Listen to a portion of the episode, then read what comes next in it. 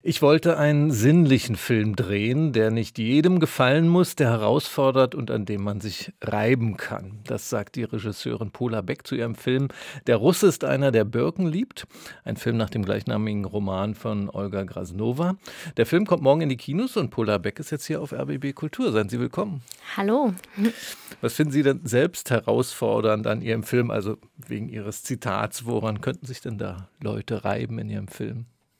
Naja, also vielleicht muss man noch unterscheiden zwischen den Menschen, die den Roman kennen, die dann auch schon die Hauptfigur kennen und die Menschen, die den Roman noch nicht kennen. Aber die Hauptfigur, die fordert einen schon ein bisschen. Die Mascha, die ist einfach eine, eine junge Frau, die auch Traumata in sich trägt und die ist wild, die ist laut, die ist frech. Und in der Geschichte geht sie wirklich durch alle Höhen und Tiefen. Also der Film.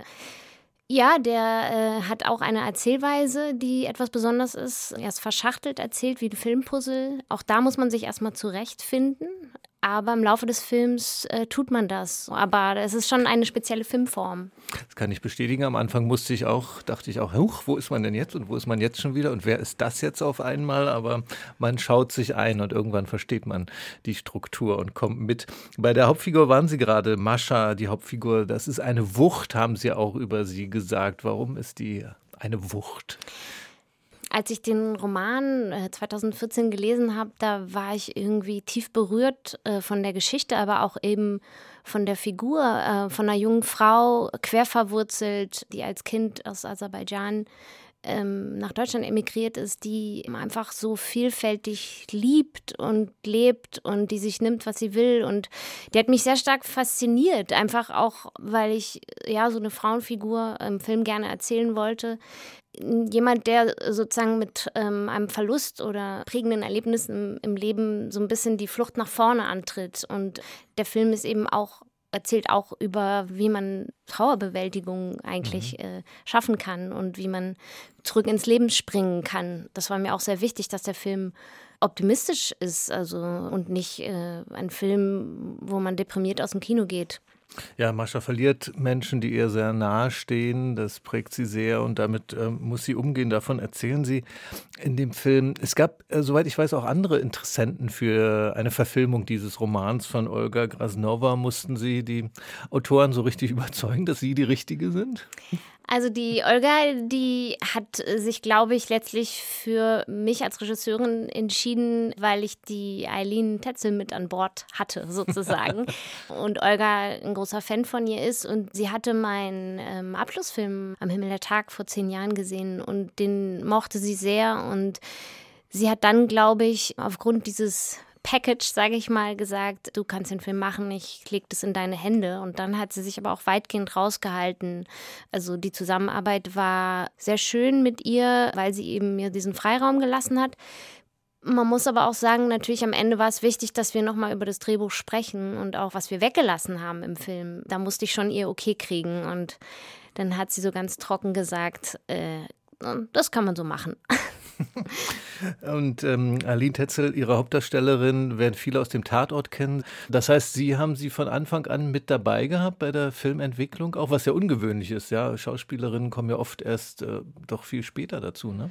Genau, also es war so nach meinem Abschlussfilm, wir hatten uns, Aline Tetzel und ich, wir hatten uns sehr befreundet und wir haben immer nach einem Stoff gesucht. Wir wollten gerne wieder drehen und das war gar nicht so leicht, was zu finden. Und dann ähm, habe ich das Buch gelesen und gedacht, Mensch, das könnte doch Eileen spielen. Das ist auch einfach, sie ist auch eine Kosmopolitin, sie ist sprachbegabt, sie hat auch diese Kraft in sich, sie ist ein, eine wirklich eine Naturgewalt als Mensch, sie hat eine Power und einen Willen, sie inspiriert mich total. Und äh, dann habe ich sie gefragt und sie hat eigentlich sofort Ja gesagt, weil das natürlich auch eine Rolle ist, die sie sich auch erarbeiten musste. Ne? Die musste ja wahnsinnig viele Sprachen lernen. Die Rolle, die sie spielt, äh, spricht fünf Sprachen und was sagt sie noch und noch einige andere so auf... Äh Wie Ballermann Touristendeutsch, ja. ja. Das ist ein Zitat aus dem Buch, ja. Aha. Und einige dieser Sprachen musste sie sich auch drauf schaffen für genau. ihre Rolle. Ja, am meisten hat sie geschwitzt bei Französisch, obwohl sie das in der Schule hatte. Und Arabisch konnte sie so einfach so Naturtalent. Ich weiß nicht, wie sie es gemacht hat.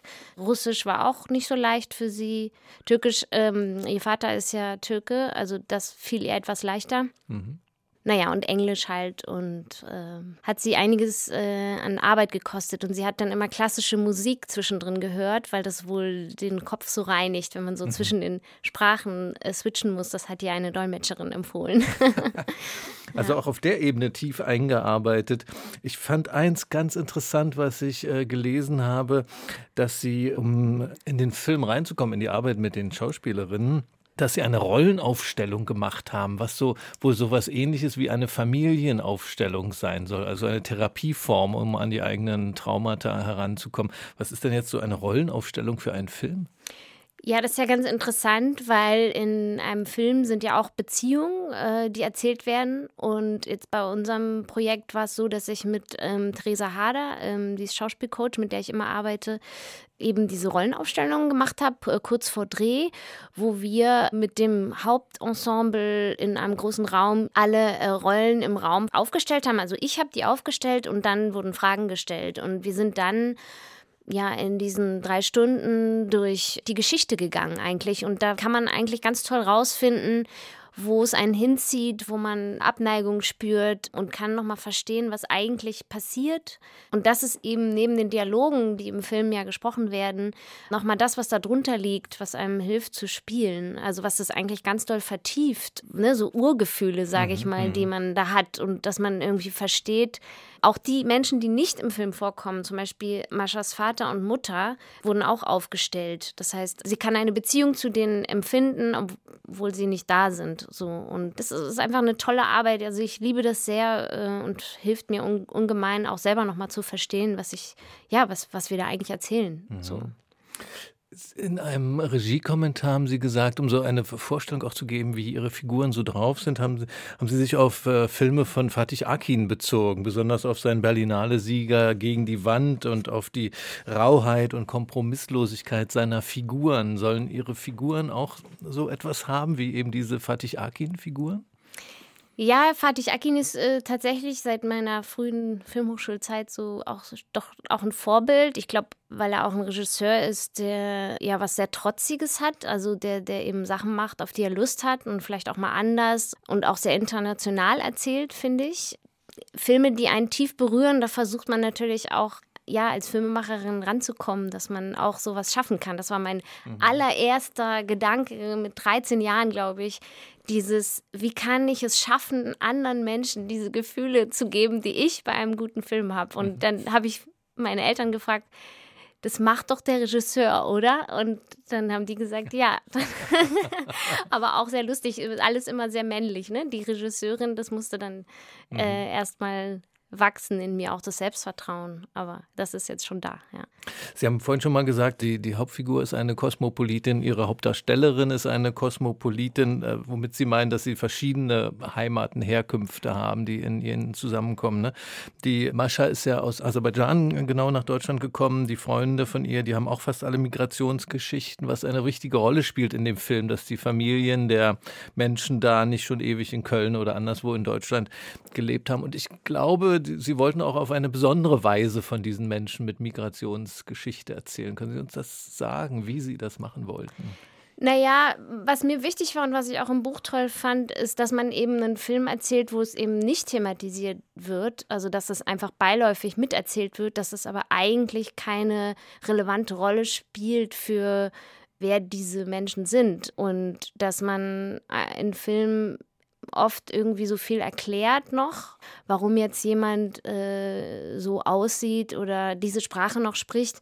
Und ich wollte eben von einer Generation von quer verwurzelten Menschen erzählen, die ja, die einfach einen großen Teil unserer Gesellschaft in Deutschland und auch meines Freundeskreises ausmachen und das mit einer großen Selbstverständlichkeit. Und das Wort Migrationshintergrund, wie es auch im Buch immer wieder von Mascha sozusagen gehatet wird, ähm, das soll niemand sagen und sollte man vielleicht auch einfach gar nicht thematisieren, sondern das so annehmen, dass das eben auch Teil, sag ich mal, von, von einer ähm, deutschen Filmkultur äh, und, und einem Ensemble ist inzwischen ohne das immer extra zu benennen. Und ich glaube, der Film macht einen Anfang damit, oder hoffe ich zumindest. Heute gibt es nun die Berliner Premiere des Films, heute Abend im Kino in der Kulturbrauerei.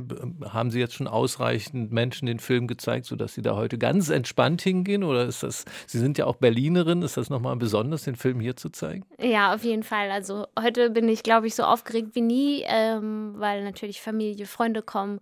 Und das ist natürlich wunderschön, aber ja, das, ähm, das ist irgendwie anders als vor einem anonymen Publikum zu, zu stehen. Und, ähm, aber ich freue mich sehr. Knut Elstermann stellt ja auch immer sehr gute Fragen. Da habe ich eigentlich keine Angst. das ist äh, schön. Der Russ ist einer, der Birken liebt. Der Film von Pola Beck kommt morgen in die Kinos, heute Abend die Premiere in Berlin. Danke Ihnen für den Besuch. Ja, vielen Dank.